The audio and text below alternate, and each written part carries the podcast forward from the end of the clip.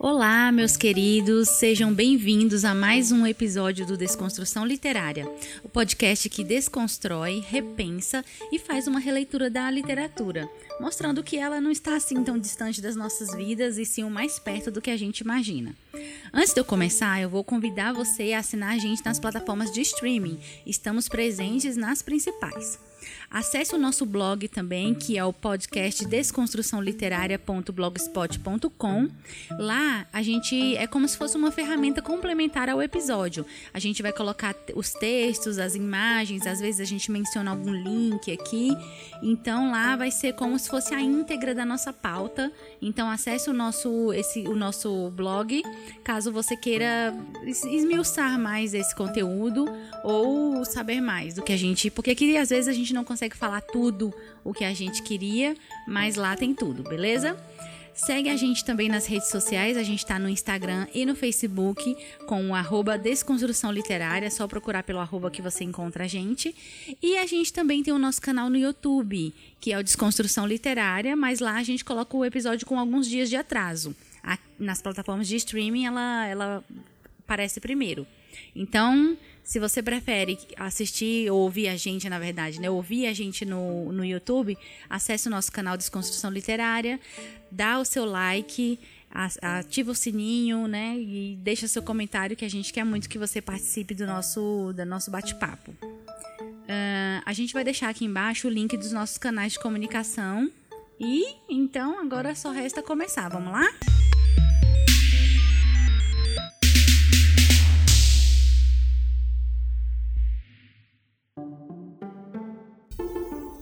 Bom, hoje o nosso episódio vai ser um pouquinho diferente, vai ser aos moldes daquele que o André fez falando sobre Vinícius de Moraes. Mas hoje eu vou falar sobre a nossa homenageada, pelo menos na, na área das letras, né? É a nossa homenageada da semana, que é a saudosa Clarice Lispector, a, na minha opinião, a maior escritora brasileira e eu vou falar um pouco mais dela hoje. Vou falar só dela hoje, na verdade, né? vou falar só dela e mais dela. Então, vamos mergulhar nesse, nesse assunto que vai ser a, a Clarice, Clarice Lispector. Bom, eu vou fazer um episódio um pouco diferente porque eu não quero me restringir somente ali à biografia dela. Eu vou fazer, vou passar por uma, uma parte rápida, assim, falando da vida dela. E eu quero falar mais sobre a essência da Clarice. Eu acho essa essência mais importante que ela trouxe através da sua, das suas entrelinhas. É, talvez o, o, tudo que, todo o legado que ela deixou através das suas obras e de, de tudo sobre a, essa questão da essência dela não tenha sido proposital, mas ela deixou e a gente tem aprendido muito para quem lê, para quem tem é, sempre a, as obras dela ali na, no, na, na, sua lista de leitura, consegue é, identificar essa, esse jeito único Clarice de ser. Então eu vou falar um pouco mais sobre essa essa essência dela e vou passar rápido nessa questão da biografia porque essa parte é, um, é ela que mais tem é, tanto em sites, principalmente essa semana é o que mais está tá, tá sendo publicado, né? E nas escolas também, quando a gente estuda, a gente pega ali as principais obras dela, qual escola ela, ela pertenceu. Então, essas coisas estão bem. tem muito material. E eu quero falar mais, o, o, meu, o meu intuito hoje é falar mais sobre Essência Clarice. Bom, a nossa homenageada de hoje, ela nasceu em Tchetchelnik, que é uma aldeia da Ucrânia que então pertencia à Rússia. Ela nasceu em 1920 e ela chegou ao Brasil com um ano e três meses de idade, então praticamente brasileira, né? A família dela, que era judia, teve que fugir, né, num período bem conturbado que se encontrava o país natal deles. E aí a família passou muito, muitas coisas assim pesadas, né? Passaram fome, tiveram algumas, algumas perseguições, algumas, alguns contratempos até conseguir o passaporte húngaro e chegar à Alemanha, aonde eles partiram direto para Recife, a cidade ao qual ela viveu até 1935. Clarice, que era, ela, ela se considerava uma brasileira, carioca, né? Chegou ao Rio de Janeiro com 14 anos e ficou lá até 1944, quando foi quando ela se casou. E aí ela partiu de mudança para Belém do Pará. Nessa sua primeira fase carioca, ela morou por vários bairros e tal. Ela trabalhou como jornalista ali entre 1940 e 41, publicou seus primeiros contos, mas o primeiro livro, o primeiro romance, só viria a ser publicado é, em 1944, que foi o romance Perto do Coração Selvagem. Quando Clarice foi morar fora, é, que ela se casou, né? Ela teve, ela ficou 15 anos no exterior, nos Estados Unidos, depois foi para a Europa. E aí só em 1959 que ela voltou ao Brasil e fixou residência no Rio de Janeiro, no bairro do Leme, onde morou até a morte dela, que foi em 1977. Bom, é, aqui agora eu vou trazer algumas, algumas frases é, interessantes da Clarice. Em uma delas ela fala assim: Gostar de estar vivo dói. Foi na, no livro Felicidade Clandestina. Tem um também que eu, eu gosto muito que é A loucura é vizinha da mais cruel sensatez. E a gente que tem passado por esses tempos aí de pandemia tem experimentado bem disso, né? Um pouco de loucura e, e muita, e muito de sensatez ainda bem. Hum, tem um outro Aprendendo a Viver, no, aliás, né? Essa frase vem do, da, da obra dela Aprendendo a Viver. E tem uma outra também que é assim, ó, civilizar minha vida é expulsar-me de mim. Um sopro de vida, o nome da obra. Então, Clarice, com certeza em alguma rede social você se deparou com alguma frase de Clarice, algumas fake, como sempre, outras não, outras é verdade. E a Clarice, ela falava que ela não escrevia para fora, ela escrevia para dentro. Assim que ela explicava a literatura dela. Tem outra frase dela que é o, o, último romance que ela publicou, A Hora da Estrela, em que ela fala: Bem sei que é assustador sair de mim mesma, mas tudo que é novo assusta. Como eu me identifico com essa frase? Porque realmente tudo que é novo é, nos assusta, nos amedronta, nos paralisa, né? Porque o medo ele tem esse poder de paralisar a gente. Então eu me, eu me vejo muito. Eu, eu, quantas vezes eu me encontrei nessa frase de Clarice? Esse podcast mesmo foi quando a gente começou a, a formá-lo, ele, ele deu um susto. A gente a gente deu ficou com um pouco de medo porque era, era algo novo, né? E tudo que é novo é é no escuro, a gente não tem muito, né, um caminho, não tem uma claridade, a gente está fazendo ali um caminho, então ele assusta e Clarice, mais uma vez, assim, traduzindo sentimentos e, e experiências que muitas vezes a gente passa, entende, se identifica, mas não consegue eh, colocar assim palavras como ela maestra, maestramente colocava, né? Bom, voltando novamente a, a um pouco sobre essa vida dela, o nome dela de nascença era Aya. Né? Os pais judeus russos dela decidiram imigrar três anos após a Revolução Bolchevique, que aconteceu em 1917. E aí, devido à violência e à constante perseguição antissemita, a, a, família chegou ao Brasil em 22, em 1922, na cidade de Maceió, em Alagoas. E aí eles adotaram novos nomes. Então Aya passou a ser Clarice e aí, com dois anos de idade, ela que, ela mudou, né? Que ela, que ela passou a, a ter esse nome. E aí, pouco depois, a família se mudaria de Alagoas para Recife, né? Em busca de melhores condições de vida e tal.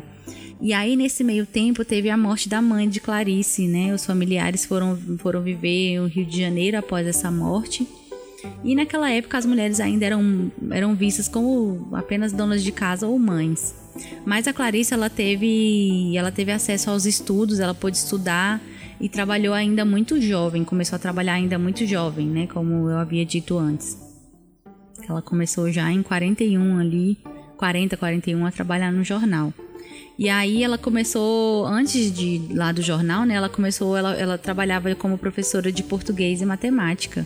Ah, detalhe, não posso deixar de mencionar que a Clarice Lispector, senhoras e senhores, que estão ouvindo esse excelentíssimo podcast, a nossa saudosa escritora e homenageada de hoje era botafoguense, meu time do coração. Olha aqui, está vendo? Nós somos uma, uma, uma nação, uma torcida escolhida, sabe? Não é qualquer um Então, para você ver o peso, o, o reforço que eu ganhei hoje, porque eu não sabia, eu descobri isso hoje, quando eu vi uma postagem em homenagem é, a ela, né, ao centenário de nascimento da Clarice, feita pelo Botafogo.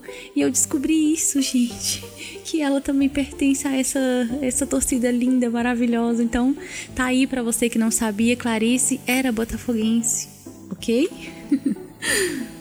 Saindo um pouco sobre a vida, né, a trajetória física, vamos dizer assim, da Clarice, falando agora um pouco do estilo dela, a, as características da, da escrita da Clarice é, tem, tinha elementos como fluxo de consciência, né? Era um monólogo interior, tinha ali uma ruptura de, de um enredo factual.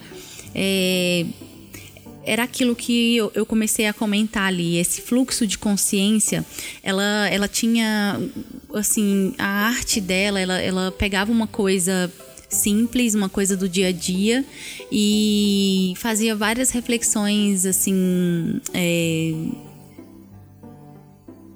psicológicas, vamos dizer assim, né? Ela, ela fazia reflexões assim da vida, reflexões da mente mesmo. E é muito fácil a gente encontrar nas leituras, é, principalmente dos livros dela, dos contos também, mas principalmente dos livros, períodos longos que não tem vírgula nem nada por conta desse fluxo de consciência, né? Que ela queria que você. A intenção dela ali era que você entrasse na mente dela e fosse caminhando na, naqueles pensamentos, na construção de, de daqueles sentimentos que a gente não consegue explicar, que a gente não. A gente com certeza teve e muitas vezes eu me encontrei é, é, nesses sentimentos e nessas experiências, mas que esse tipo de leitura faz com que você veja que não é só ali com você, não foi só na sua mente que teve aquela bagunça de, de, de situações ou de visões. E, e, quando ela traz isso, é, a maestria que eu acho, né, a genialidade, na verdade, que eu, que eu acho dela, é justamente nisso, em, em conseguir colocar em, em, em palavras tudo isso que. todas essas experiências que a gente passa com, com a gente mesmo. E que muitas vezes a gente pode até tentar explicar para alguém, mas não vai conseguir. E quando ela escreve, ela é, é isso que ela tá fazendo, né? Ela tá meio que tirando de si tudo, tudo aquilo e a gente acaba se identificando. A Clarice, é, um, um, dado interessante é que ela é uma autora brasileira, ela foi a, a autora mais traduzida e mais estudada no exterior. As suas obras já foram traduzidas para mais de 32 idiomas e publicadas em 40 países. Entrando agora um pouco falando sobre a família da Clarice, é interessante a gente dizer que a família toda dela teve ali um affair, vamos dizer assim, com a literatura, com a, com a escrita, né? E muitos ali eram escritores, as irmãs dela, a mãe dela. É, em uma entrevista da, da Clarice, ela fala que há pouco tempo ela havia descoberto que a mãe escrevia escrevia poesias e tem uma irmã dela chamada Elise, Elisa Lispector que ela ela teve teve livros, né, que foram publicados e inclusive tem o livro Além da Fronteira que foi foi publicado em 1945, que é dela. Foi até foi a estreia da irmã dela, né? Foi ali um ano após a estreia da própria Clarice. Então, assim, a gente conhece a Clarice, mas ali os irmãos dela, uma outra irmã dela também é, escrevia.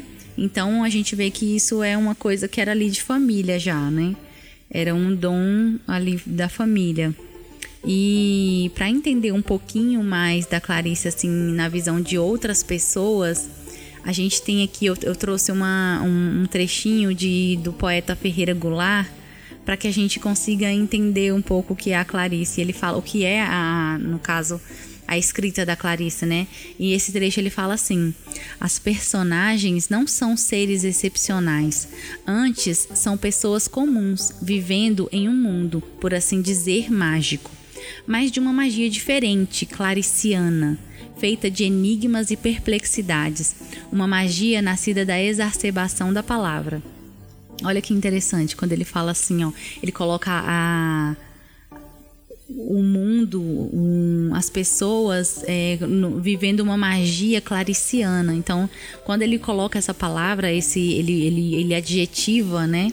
Esse, essas experiências, dá para mais ou menos entender, né? É, a tradução do que, que é essa, essa escrita e essa presença da Clarice na, na nossa vida. Uma pessoa que eu quero muito falar, e a gente já falou aqui no episódio, é uma amiga. São, a, a Clarice teve várias amigas escritoras e é interessante falar dessas amigas porque a gente acha assim que, nossa, elas ficavam horas e horas falando sobre a literatura, sobre livros, sobre como, como fazia as obras e tal.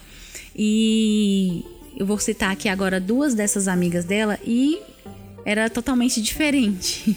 Elas mal conversavam sobre isso. Era muito raro, elas conversavam sobre qualquer outra coisa. Segundo as próprias amigas, né, disseram isso. Elas conversavam sobre várias outras coisas e faziam várias outras coisas, menos falar sobre isso. E uma dessas, dessas amigas, a primeira que eu vou falar, é sobre a Lígia Fagundes Teles, que é maravilhosa, uma escritora maravilhosa que fez As Meninas, né? É, inclusive eu deixei essa indicação, a indicação dessa, dessa obra aqui. É, é, é muito interessante e contemporânea. No episódio sobre a evolução da representatividade feminina na literatura, a gente fala, lá tem a data direitinho, não tô lembrando agora, mas é, foi, não foi nos anos 70 e a Lígia era uma grande amiga da Clarice e, e, tem muitas coisas que a Lígia fala e que ela lembra da Clarice e eu vou trazer algumas delas aqui que é muito interessante. A, a Lígia, ela fala que a Clarice gostava muito da forma dela de escrever, gostava muito dos textos dela, né? São muito suaves mesmo, são muito tradu, tradutórios também, vamos dizer assim, né? Não tem essa palavra, mas tradutórios quer dizer isso, né? Eles, eles vêm descrever aquilo que a gente não consegue.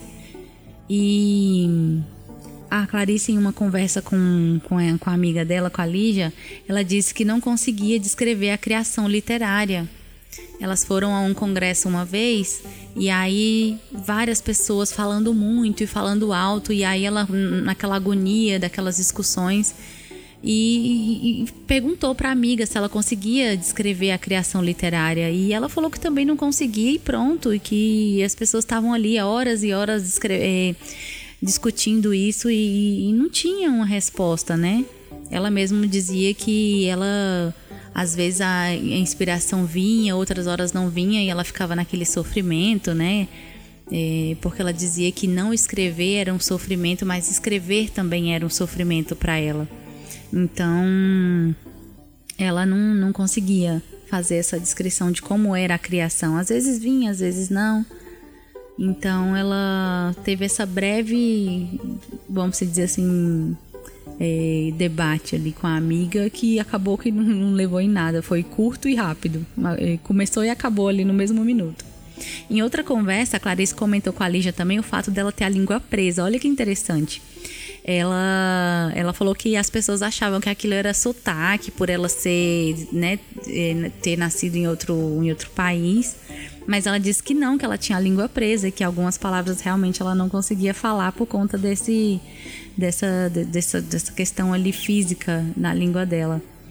E, e aí a, a Lígia falou: Não, mas você não tem. Ela, tenho, tenho sim. Tipo, como se fosse uma confissão, como se fosse uma.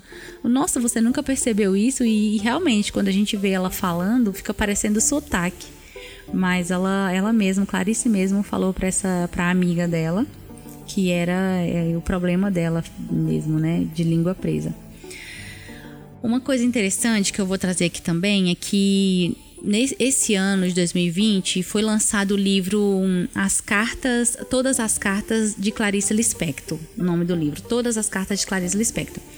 Ela escreveu várias, várias cartas aos amigos e essa antologia dessas cartas foram, foi feita é, e, publicada esse ano. E é muito interessante isso, né? Porque a gente consegue, acho que que daria para separar Clarice escritora ali imersa em pensamentos e, traduções de sentimentos para Clarice amiga, Clarice pessoa, e, e, esse livro ele traz mais dessa essência da Clarice, né? Traz mais de, da, da pessoa Clarice. E é como eu disse no início do episódio, que a riqueza da pessoa Clarice também traz muita, muita sabedoria pra gente. Porque entender a essência da pessoa faz com que a gente talvez consiga aflorar um lado que a gente que não, não é catalogado né? É, a, a literatura é muito isso, é tudo aquilo que a ciência não consegue catalogar. E ler essas cartas de Clarice, é, falando aos amigos, né, e, expondo ali sentimentos, talvez saudades, ela, a gente consegue entender mais sobre ela como, como mulher, como pessoa. Nessa carta tem um trechinho, inclusive a última é, é, ali no finalzinho do livro tem a carta que ela escreveu para Lígia, para Lígia, e ela hum, e eu, eu trouxe esse trechinho, eu vou ler aqui agora que é muito interessante. Ela fala assim: Lígia, você é tão doce e escreve tão bem. Fiquei muito contente com o fato de Raquel de Queiroz entrar para a Academia Brasileira de Letras. Se eu tivesse poder, daria a segunda vaga a Dinar Silveira de Queiroz, que conseguiu para a mulher brasileira um lugar ao sol. Embora eu não deseje a morte de ninguém, sugiro que a terceira vaga seja preenchida por Lígia Fagundes Teles. Estão achando que sugiro mulheres demais? Não, é que a Academia Brasileira de Letras tem uma grande dívida com as mulheres. E se Nélida Pinhon estivesse na academia, esta sofreria modificações, revo, modificação revolucionária, pois Nélida tem coragem para renovar.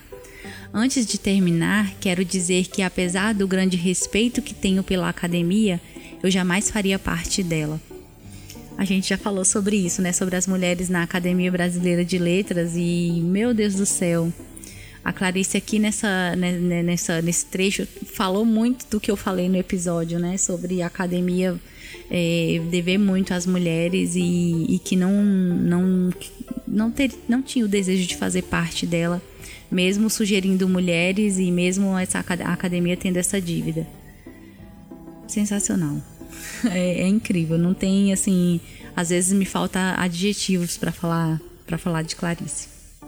Outro fato interessante também sobre essa amizade dela e da, e da, da Lígia é que uma vez, em uma turbulência no avião, as duas juntas, indo para algum congresso também, se eu não me engano, em Portugal, e todos ali, né, na forte turbulência, meio preocupados e tal. Ela falou para a amiga que uma cartomante havia dito, havia dito a ela que ela morreria em uma cama, que era para a amiga ficar preocupada que ali no avião eles não, eles não morreriam. Bom, acreditando ou não em cartomante, você aí que está me ouvindo, foi dessa forma que Clarice morreu, né? Ela teve um câncer no ovário e aí é, foi transferida pelo amigo dela, que era um ministro da Previdência na época, é, Nascimento e Silva, o nome dele. Ele era amigo de Clarice. Ela foi transferida para um hospital na Lagoa, no Rio. E aí, mas houve complicações na doença e tal, já estava em né, metástase.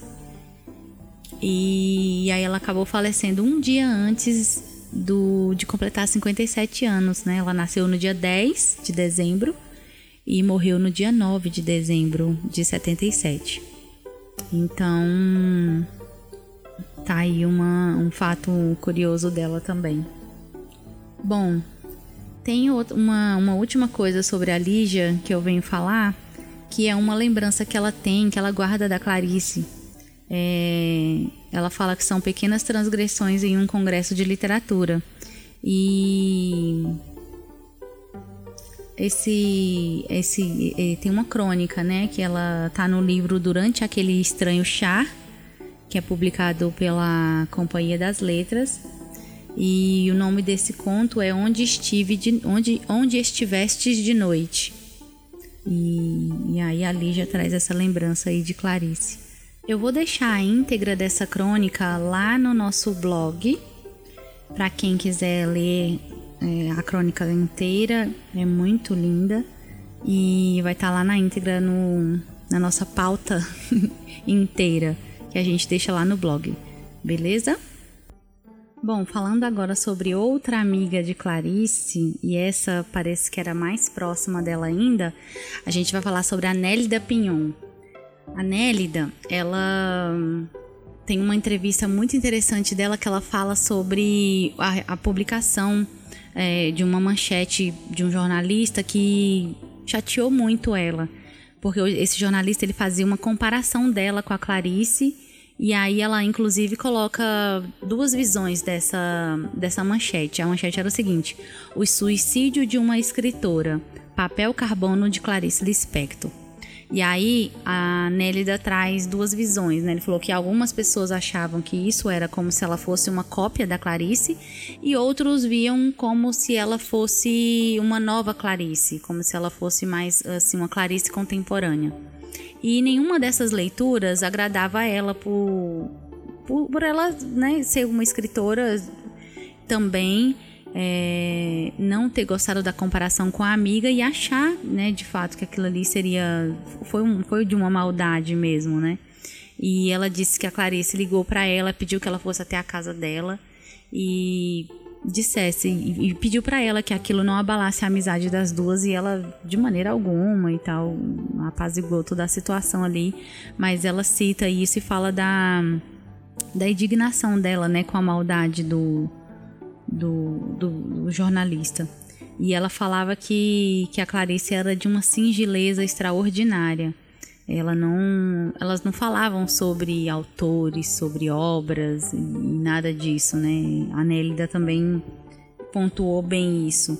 Ela não não gostava de falar de literatura, era como se ela tivesse cheia daquilo e quando se encontrava com as amigas, ela queria fazer outra coisa, falar sobre outras coisas e beber um vinho, como a Lígia falava. E ela era muito próxima da Nélida, e a Nélida foi uma das pessoas que esteve ali junto dela é, nos momentos em que ela estava no hospital. Bom, eu vou falar um pouquinho agora sobre é, as principais obras dela, que são coisas que geralmente na escola a gente já aprende. É, eu vou só lembrar aqui então alguma dessas obras. E fica aí também uma dica de leitura é, apesar que a minha dica hoje de leitura é que vocês busquem essa todas as cartas de Clarice Lispector, que é, é o que eu tenho trazido aqui a pauta sobre a pessoa Clarice, e não só a obra dela, a biografia dela, mas ela como ela como pessoa. E novamente, não posso deixar de mencionar a entrevista maravilhosa que, eu, que ela faz se eu não me engano, para a TV Cultura. E tem no YouTube, é só colocar entrevista Clarice, em que você se depara assim com. Você se deleita, na verdade, com essa autora, com essa escritora, que não se intitulava escritora, mas porque ela falava que escritor ele era um profissional, ele faz, ele escrevia o tempo inteiro, escrevia por encomenda, escrevia, escrevia e ela só escrevia quando queria. E ela falava que não era escritora. Então, é, é também o título desse episódio. Eu coloquei mais do que uma escritora porque ela não se restringia a aquele rótulo, né? E é justamente isso que eu acho que era a, a genialidade da, da Clarice, porque ela, ela não se restringia a um rótulo, ela não né, se prendia aquilo e, e todas as coisas que um escritor precisava fazer ou ser, e aí ela transcendeu, né? Ela foi além disso, ela é, trouxe coisas a mais. Por exemplo, ela não era uma feminista uh, assumida e ela não trazia isso explicitamente nas obras e no, nas, nas escritas dela, mas ela fez mais pela mulher do que muitas outras pessoas ela deu voz a várias personagens e, e, trouxe a mulher não, não como aquelas as mulheres que eram descritas na literatura no romantismo, por exemplo, como aquelas pessoas perfeitas, ideais, mas trouxe a mulher com aqueles com todos os seus dilemas e, e pensamentos e, e conflitos e dando voz à mulher, ela trouxe é, mudou, né? É, foi outro patamar. A mulher teve um foi vista de outra forma, com certeza, e começou ali por Clarice. E então você consegue perceber que indiretamente ela fez muita coisa e eu creio também que muitas coisas ela fez e, e desperta hoje no século 21 pra gente que ela nem fazia ideia que despertaria e, que, e que, e que traz e que assim nos nutre, né? Nutre o, o cérebro, nutre o nosso emocional, o nosso psicológico. A Clarice é um é para ser é para ser consumida mesmo, vamos dizer assim. A Clarice precisa ser consumida, porque não à toa ela foi a mais, ela é a mais estudada no exterior, né? É, eu acho interessante uma coisa que a Lígia falou, que ela disse que a Lígia era muito. sorria muito, que os homens não levavam a mulher a sério quando ela sorria muito. E é engraçado isso porque você vê, né? Ela querendo querendo ter ser levada a sério pelos homens, né? Então você vê, ela não levantou bandeira feminista nem nada disso, mas olha as coisas que ela queria e que ela achava importante, né? Ela achou que por ser, por sorrir demais, talvez, e por dar abertura demais, que a Lígia era, né? Que a, a, postura da Lígia era assim. E ela pedia que a Lígia fosse como ela, mais séria, mais fechada. E na entrevista que ela faz, essa entrevista que eu mencionei, o entrevistador ele é um, um homem e ela realmente ela é muito séria o tempo inteiro, ela não sorri e responde rápido e às vezes ele nem terminou de responder e ela e ela já tá nem, nem terminou de perguntar e ela já tá respondendo, então ela ela queria mesmo ser levada a sério, né? E é muito interessante isso em um mundo no século XX ainda, né? E no início ali, no, no início e no meio do século XX, onde as mulheres não tinham tanta voz, ela queria ser levada a sério pelos homens e e ela foi e, e, e vive está aí, né? Bom, e voltando à questão das obras, que é, foi, era, foi, era isso que eu ia fazer, né? Citar algumas obras aqui, lembrar, na verdade, né? A primeira foi Perto do Coração Selvagem, como eu falei. Ela tem um compilado de, de contos, que é o Laços de Família. A Paixão Segundo GH, que o André, inclusive, falou que é o pesadelo dele, porque realmente ele é bem. Ele define fluxo de, fluxo de, de pensamentos e, e traz essa,